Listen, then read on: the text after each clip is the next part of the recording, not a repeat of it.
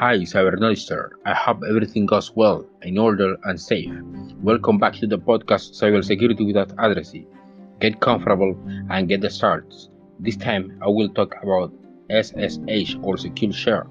I tell you, SSH is a protocol that allows us to add security and reliability to remote access from one computer to another.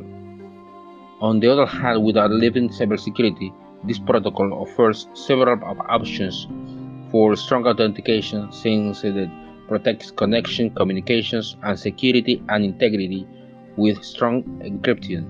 Like every connection protocol, it must travel through the use of some ports. In this sense, our friend SSH used by default port 22. Obviously, in order to use this security protocol, a client must be used that allows us to communicate between computers safe, safely. One of the most used is PuTTY. You may be wondering what the type of encryption does SSH use to secure connections.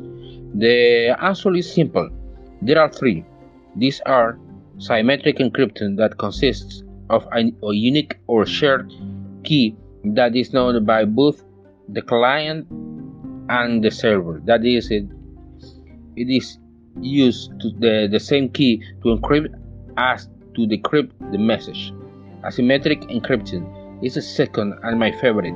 This has you know consists of a pair of keys called public key and private key. One is used to encrypt and the other to the to the to decrypt.